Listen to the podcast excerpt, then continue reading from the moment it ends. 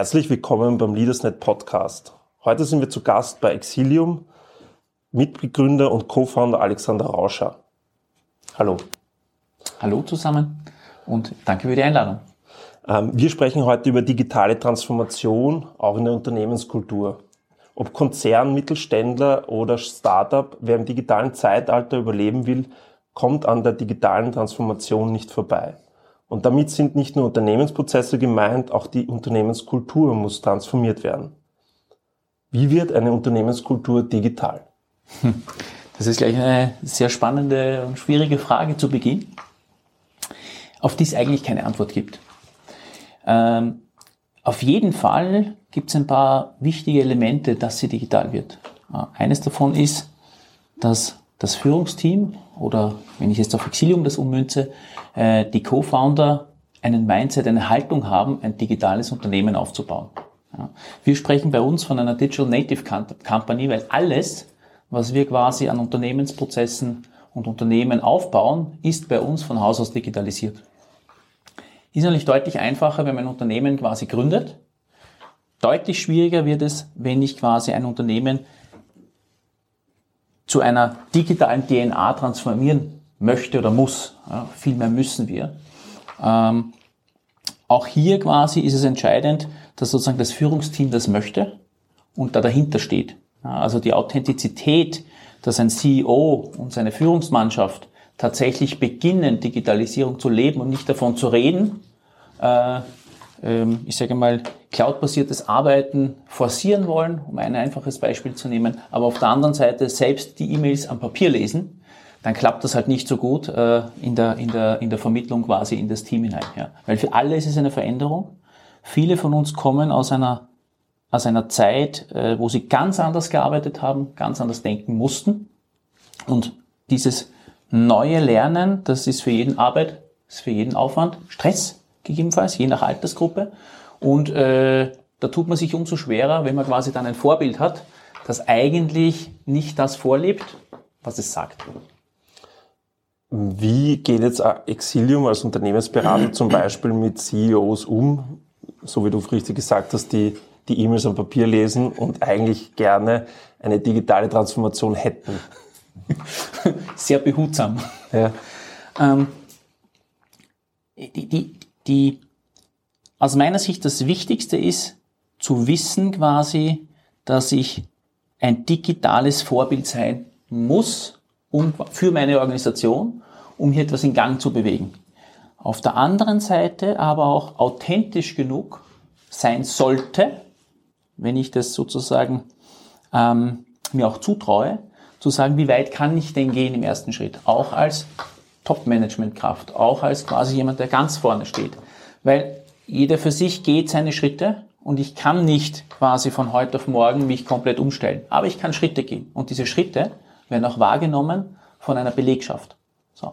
Ähm, und das ist quasi immer meine Grundbotschaft. Und dann gilt es halt daran, einfach Initiativen zu setzen, äh, generelle, generelle äh, ich sage mal, äh, Umsetzungsprojekte zu initialisieren, aber immer beginnen mit der Vorbildwirkung. Das heißt, ihr entwickelt dann eine Roadmap zum Beispiel für den CEO, wo er dann Step by Step das erarbeiten kann, um sich auch selber nicht zu überfordern. Richtig, genau. Also wichtig ist sozusagen, man kann sich ja ein, ein, ein tolles Zielbild geben mit einer maximalen Digitalisierung. Äh, und diese Zielbilder gibt's ja. Da haben wir ja, äh, die Unternehmensberater haben ja da genug gemalt äh, ich sage mal bis 2014, 15 und jetzt geht es an die Realisierung. So, und die Realisierung kann immer nur in Schritten passieren. Äh, es ist ganz, ganz viel Veränderung, Veränderungsmanagement dahinter. Und dieses Veränderungsmanagement kann nur in Schritten passieren, weil es halt immer von uns Menschen quasi getrieben wird und vorangetrieben wird. Und wenn wir überfordert werden, dann machen wir es lieber gar nicht. So, und das sind diese Roadmaps, die dahinter stehen. Und dann bist du halt immer in diesem Spannungsfeld, wie ungeduldig wir nicht schon alle sind. Wir wollen ja schon am Ziel sein. Und äh, mit welchem Realismus wir quasi kämpfen müssen, dass ich quasi eine, vor allem größere Organisationen dahin bringen muss, dass sie neue, ähm, neue Technologien einsetzen für ihre Arbeitsprozesse. Dass sie akzeptieren, dass sich Arbeitsprozesse ändern aufgrund der neuen Technologien. Das sind alles Schritte, die ich quasi behutsam eigentlich mit der Belegschaft äh, erarbeiten und dann auch bearbeiten muss. Wie wichtig sind in dem Zusammenhang innovative Arbeitsmodelle und was bedeutet eigentlich Arbeitsplatz 4.0? Innovative Arbeitsmodelle ist vieles von dem, was sich verändert in den Unternehmen heutzutage, ist ja Technologie getrieben oder basiert auf, auf, auf, auf technologischen Veränderungen. Ja. Äh, und diese technologischen Veränderungen ermöglichen uns quasi auch anders zu arbeiten. So. Äh, jetzt äh, das äh, vielgeliebte und gestresste mittlerweile Beispiel durch Corona quasi hat sich unsere Arbeitswelt schlagartig verändert. Ja, das stimmt. Es ist schlagartig in der Breite, haben wir verstanden, dass wir anders auch ganz gut arbeiten können. Ja. Das war bei uns, bei Exilium etwas anders, weil wir haben vorher schon vernetzt gearbeitet. Wir haben vorher schon ein Office 365 quasi und Teams, das in aller Munde ist, äh, oder Zoom, für die die Teams nicht verwenden, quasi genauso verwendet. Über unsere Standorte hinweg, über unsere Offices hinweg haben wir bereits vorher in verteilten Teams gearbeitet, ja, zum Teil mit unseren Kunden in großen Konzernprojekten und globalen Projekten. Das heißt, das ist unbedingt nichts Neues, sondern wir haben einfach die technologischen Möglichkeiten genutzt, schon etwas früher als so der ein oder andere, sozusagen, um zu überlegen, wie quasi können wir effektiver zusammenarbeiten, wie können wir uns die ein oder andere Reise ersparen, schon bevor quasi äh, die Pandemie um die Ecke gekommen ist. So, das Ganze wurde jetzt beschleunigt, logischerweise, und jetzt persönlich möchte ich ja das, was wir alles jetzt erfahren haben, ja auf keinen Fall missen, äh, im Kontext mit der Arbeitswelt, weil uns ergibt es ja viele neue Möglichkeiten. Ja? Also wo wäre es denn möglich gewesen, dass ich quasi in äh, München und in Wien an einem Tag gleichzeitig einen äh, Kundentermin wahrnehmen konnte? Ja? Also mit sehr viel Aufwand. Ja? So, jetzt geht das. Ist auch akzeptiert, sozusagen. Ähm, alles aber basierend auf der Technologie und der technologischen Veränderung. Wiederum müssen wir lernen, lernen, äh, wie wir damit umgehen. Und das ist die Grundlage. Und dann gibt's noch viele andere Komponenten. Das war jetzt nur die technologische Seite. Ja. Äh, ganz ein schwieriges Thema ist eigentlich die mentale Seite. Wie sehr vertraue ich durch diese Flexibilisierung eigentlich meinen äh, Kollegen, Kolleginnen, äh, meinen Mitarbeiterinnen? Äh, ich kann jetzt von überall arbeiten. Ja. Und was ich quasi auch meinen Mit Führungskräften mitgebe, und da nehme ich mich nicht außen vor. Ja. Auch ich habe mir des Öfteren die Frage gestellt, auch schon früher, tut der eigentlich etwas im Homeoffice? Ja. Ja, Tabubruch. Ja, jeder stellt sich, oder viele stellen sich die Frage. Ja. So. Und ein ständiges daran lernen, an seinen eigenen wieder mental, an seiner Haltung, zu lernen, zu sagen, ja, die tun was. Ich habe gute Mitarbeiter und Mitarbeiterinnen. Die tun und die machen und die leisten. Und hier ein Stück weit in eine, in eine flexiblere Haltung zu gehen. Es wird Leistung erbracht und nicht ein Stundenabsitzen. Ja, und wenn die Leistung gut ist, ist mir allemal egal, ob dazwischen eine Waschmaschine gefüllt wird oder nicht. Und das muss uns auch egal werden. Aber von der Haltung her. Ja, es muss im Inneren egal sein, wenn einer von uns zwischen zwei Terminen einfach schnell einen Handgriff erledigt. Ja. Super, dass man das jetzt tun kann. Ja. Von der Seite muss man es äh, mal ähm, äh, sehen. Ja? Toll. Ja? Und selbst kommt man dann drauf, wenn man selbst im Homeoffice ist, macht man es ja genauso. Das ist ein gutes Gefühl, weil ich kann was zwischen der Arbeit leisten und deswegen ist meine Arbeitsleistung nicht schlecht, aber auch nicht die der Mitarbeiter und Mitarbeiterinnen. Hat das auch viel mit Vertrauen zu tun? Dass man sozusagen Vertrauen in seine Mitarbeiter hat äh, und gleichzeitig ist es ja auch so, wie du richtig gesagt hast, die Technologie ähm, hat uns dazu gebracht, dass wir diese Termine auf zwei verschiedenen Orten annehmen können, äh, von einem, von einem Punkt aus. Ja. Aber diese Technologie ermöglicht ja auch all diese Dinge, die Mitarbeiter im Homeoffice tun, ja auch mitzubekommen. Also das heißt, die Fragestellung wäre jetzt, warum ist es so, dass äh, Führungskräfte oftmals glauben, die tun nichts, obwohl sie es ja eigentlich nachvollziehen können, was sie tun, weil das meiste passiert ja sozusagen digital und ist auch nachvollziehbar beziehungsweise ist an Deadlines etc. geknüpft. Also ich, ich, ich hake jetzt gleich am, am, am, am Ende ein. Äh, das ist das, was ich meinte, sozusagen, wenn ich eine Deadline habe, muss ich ein gewisses Arbeits, ähm, ein Arbeitspaket leisten. Fein. Ja. dann habe ich ja genau das, äh, was ich nämlich brauche, nämlich das Ergebnis. Also dieses ergebnisorientierte Arbeiten steht natürlich im Vordergrund. So, ganz ehrlich, selbst wenn es die Technologie ermöglichen würde, äh, ist es nicht sehr wertschöpfend nachzuvollziehen, was der Mitarbeiter oder die Mitarbeiterin den ganzen Tag macht. Äh, ich würde das Vertrauen in den Vordergrund stellen. Ähm, und ich drehe mal den Spieß um.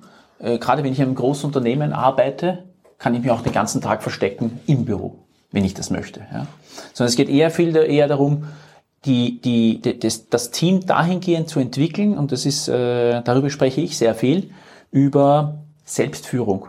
Ja, dahin zu selbstständig eigentlich den Tag zu gestalten, die Arbeit zu gestalten, eine, eine Disziplin an den Tag zu legen, auch wenn ich nicht die ganze Zeit irgendwie meine Kollegen und Kolleginnen quasi rings um mich habe, sondern zu Hause vielleicht sitze und alleine da bin, meinen Job zu tun. Ja, Selbstdisziplin, Selbstführung steht da im Vordergrund. Aber auch, jetzt aus Führungskraftperspektive, äh, genau zu erkennen, wem kann ich denn das zutrauen? wir sind nicht per se, sind alle Menschen dafür gemacht. Ja, es gibt äh, solche und solche und es gibt auch jene, die, die ganz gern geführt werden. Ja, die ganz gerne sozusagen in regelmäßigen Abständen quasi wieder ihre, ihre ich sage mal, Aufgabenfelder durchsprechen wollen, aber auch quasi die Aufgaben bekommen und nicht so eigenständig die, die, die, die schon das nächste Thema sehen. Ja? Ähm, und das ist wiederum jetzt eine durchaus neuere Challenge für die Führungskräfte an sich, nämlich auch dahingehend das zu erkennen, hier gegebenenfalls die, die richtigen Maßnahmen zu setzen, dass solche Personen vielleicht doch das ein oder mal öfters im Büro sein müssen und ich kann das dann so organisieren, dass sie Dinge alleine zu Hause machen, bis zu einem gewissen Grad, aber sie brauchen halt diese Führung. Ich kann natürlich mit äh, äh, äh, Trainings und auch mit Weiterbildungsprogrammen dieses Thema äh, Selbstführung, Selbstleadership auch ein Stück weit quasi mehr ins Unternehmen bringen, weil es wichtiger wird gibt es unterschiedliche Möglichkeiten, quasi das dann zu tun. Äh, und ich kann mich tagtäglich selbst als Führungskraft äh, immer wieder, immer wieder mir vor Augen halten, das Thema Vertrauen. Vertraue ich? Vertraue ich quasi von, aus, aus, aus vollem heraus? Habe ich innerlich noch irgendwie so ein, ein, ein Misstrauen? Ja, weil das ist natürlich jetzt da nicht optimal, wenn ich eigentlich äh, meine Leute nicht um mich habe. Ja. Mhm. Ähm, Jetzt äh, hast du viel über Veränderung und äh, diverse Dinge, die sich auch in den letzten drei Jahren verändert haben, äh, gesprochen. Ist das auch ein Teil des Change Management Prozesses, äh, der sozusagen als Schlagwort ähm, in vielerlei Hinsicht in diversen Branchen auch genannt wird? Also der Change, das, das Thema Change Management an sich, das ist ja schon, das ist ja schon, äh, äh, das gibt es ja schon viel, viel länger. Ja? meine persönliche Erfahrung ist, dass der, der Begriff und das, was dahinter steht, nämlich sozusagen eine Veränderung ja zu begleiten, auch aktiv zu begleiten, in den letzten, ich sag mal, zehn Jahren deutlich an, an Bewusstsein gewonnen hat. Äh, da gibt, da mag es unterschiedliche Gründe geben. Wie meine ich, es mit einem Bewusstsein gewonnen hat, dass Führungskräfte erkennen, aha, wenn ich etwas verändere, eine Organisation, Arbeitsprozesse, technologische Tools, die wiederum meine Arbeitsprozesse beeinflussen, dass ich mehr und mehr aufgrund der Geschwindigkeit, da sind wir wieder bei der, beim Digitalisierungszeitalter, aufgrund der Geschwindigkeit, wie diese Veränderungen über uns rollen, uns Menschen, ja, die eigentlich nicht so gemacht sind für permanent jeden Tag anders und was auch immer, äh, dass diese, dass, dass das Bewusstsein höher geworden ist, dass die Menschen eine Begleitung brauchen am Weg dieser Veränderung. Ja, da geht es um Kommunikation, da geht es um das Bearbeiten von Ängsten, von äh, Befindlichkeiten. Wie wird denn das werden? Das neue Tool. Habe ich dann noch einen Job? Mhm. Ich bin 55. Kann ich das überhaupt noch bedienen? Das schaut so kompliziert aus. Ja? Oh Gott, durch diese Dig äh, Effizienzsteigerung, durch die Digitalisierung mein Team wird nicht mehr gebraucht. Was bin ich noch als Führungskraft wert? Also ich mache einfach ein paar Beispiele sozusagen, äh, was in diesen, wir nennen das übrigens nicht sichtbaren Bereich des Unternehmens oder eines äh, Projektteams passiert. Was wiederum zu Widerstand führt, dass äh, vielmals ähm, äh, gute Ansätze einfach gar nicht ins Ziel kommen. Du hast dann noch Fragestellungen, wie wird denn entschieden in solchen komplexen quasi Veränderungsprojekten? Auch das muss begleitet werden, das muss transparent werden. Die da oben haben gesagt, wir müssen jetzt äh, äh, eine neue Technologie einführen. Die da oben haben gesagt, wir müssen in Zukunft so arbeiten, weil irgendwie ist es effizienter. Ja? So, die da oben haben entschieden, ja? nicht ich. Keine Akzeptanz. Ja? Auch klar machen, auch ein Teil vom Veränderungsmanagement. Wie laufen denn die Entscheidungen ab? Ja? Den Nutzen dahinter erklären. Das sind so äh, neben und dann hast du einen vierten Baustein einfach Schulen trainieren, Schulen trainieren, ja, also auch die Basisfertigkeiten. Ähm, und die würde ich sagen, die sind einfach, es ist klarer geworden, dass diese vier Bausteine, also sich mit den sozialen Themen auseinanderzusetzen, Kommunikation über das Thema, äh, wie ist eigentlich entschieden worden dafür, ausreichend Trainings quasi, Fertigkeiten quasi neu auszubilden, dass es viel, viel bewusster geworden ist im, in, in den Führungsetagen, dass das tatsächlich äh, gemacht werden muss und nicht einfach so, man den, der Belegschaft sagt, ab morgen ist es anders, sondern es wird begleitet. Ich habe heute erst ein Zitat von Steve Jobs äh, gelesen, wo es darum ging, dass er gemeint hat, er hat sich Talente und intelligente Mitarbeiter ins Unternehmen geholt, nicht damit sie seinen Ausführungen äh, Folge leisten, sondern damit sie ihm zeigen, welche neue Wege er beschreiten kann. Ähm, jetzt gibt es einen starken Konkurrenzkampf, äh, der War of Talents. Ähm, wie werden Unternehmen in Zukunft äh, mit diesen Situationen umgehen? Beziehungsweise wie sollen sie reagieren? Was für Angebote werden entstehen? Ich fange zuerst mal mit einer provokanten Aussage an. Ich glaube, die, das eine oder, oder dass es Unternehmen gibt, die gerade kopflos überreagieren, ähm, alles Mögliche versprechen, damit sie quasi äh, die notwendigen Hires schaffen. So. Ähm, ich glaube, das wird diesen Unternehmen, die keine Linie und äh, äh, äh, da reinbekommen, keine eigene Linie, das wird ihnen am Kopf fallen. Ich nehme mal ein Beispiel. Ähm, ich kann natürlich einem jungen Menschen, der gerade von der Uni kommt, versprechen, dass er fünf Tage im Homeoffice sein darf pro Woche. So, ich hoffe, ich verspreche ihm dann nicht zeitgleich eine wahnsinnig schnelle äh, Entwicklung, ja, weil wer soll ihn denn entwickeln? Wenn ich nicht mit erfahrenen Führungskräften zusammenarbeiten kann, ja, tatsächlich das, das reale Leben, äh, lass mal vielleicht einmal einen Soft, selbst ein, selbst ein, selbst ein Coder lernt von einem erfahrenen Coder. Wenn dieses Lernen, das halt zu einem Teil nur geht, wenn man miteinander ist, ja, ausbleibt oder sich einfach in die Länge zieht, dann ist auch logischerweise die persönliche Entwicklung langsamer. Ja. So, wenn, dann müsste ich den äh, äh in so einem Szenario also die, die Up- and Downside quasi einem Bewerber kundtun. Ja? Wenn ich das dann wieder mache, der sagt, was, ich bin vielleicht langsamer dann bei euch, ja, dann komme ich ja wieder nicht. Ja? Also das meine ich mit, das wird irgendwann am Kopf fallen, sozusagen. Ja?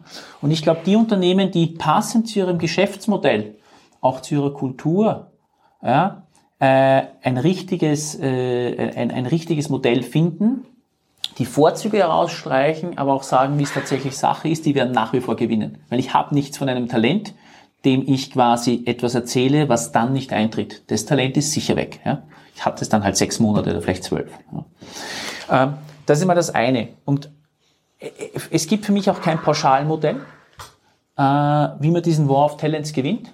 Ich glaube, ein paar grundlegende Dinge, die durch und durch, zumindest einmal in unseren Kulturkreisen erkannt werden, ist, dass ich eine gewisse, ähm, ich nenne es mal moderner Umgang ein gewisser moderner Umgang ist, ist was, was, äh, glaube ich, junge Menschen anzieht.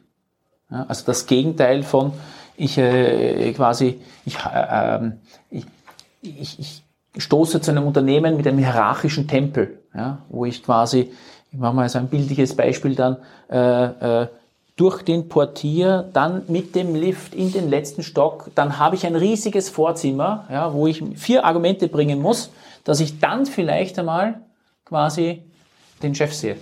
Ja. Das ist out. So. Also eine gewisse, ein gewisser ein gewisser äh, sozial-menschlicheres Verhalten im Umgang, so wie wir ja eigentlich auch gewohnt sind, wenn man uns in der Freizeit irgendwo trifft, da ist man ja auch nicht quasi von Hierarchie und was auch immer begeben. Ähm, das, glaube ich, wird junge Talente anziehen oder mehr und mehr anziehen. Ja. Ähm, ich sage mal, Statusgehabe ja, lehnen junge Menschen mehr und mehr ab. Also wird sie es nicht anziehen im Umkehrschluss. Ja. Äh, eine gute Kommunikation, viel Kommunikation, ja, zu wissen, wie es läuft. Ja. Wir kennen die jungen Generationen, die wollen, die wollen einfach, äh, die wollen Information, ja, die wollen gehört werden, ja, Dialoge führen. Ich kann nur Dialoge führen, wenn ich eine Führungskraft auch erreiche. Ja. Wenn man mich nicht erreicht, ja, als, als Geschäftsführer, ja, wie, wie, das, das, das, da gibt es keine Kommunikation. Ja. So. Und bitte, liebe Führungskräfte, dann nicht warten und glauben, äh, die, die, die jungen Leute kommen und kommunizieren mit einem, bitte geht auf sie zu. Ja? Ihr müsst die Barriere brechen, weil ihr setzt die Hierarchie immer noch. Ja? Die Gesellschaft hat ja vorgegeben, wir sind in einer Hierarchie und wir befinden uns in einer Hierarchie und das müssen wir aufbrechen, die in einer Hierarchiestufe sind. Ja? Und das, dafür sind die jungen Leute dankbar. Ich glaube, das war ein schönes Abschlussstatement. Äh, bedanke mich sehr herzlich für dieses Gespräch und Interview. Das war der Leadersnet Podcast mit Exilium, Alexander Rauscher, Mitgründer und Co-Founder. Vielen Dank.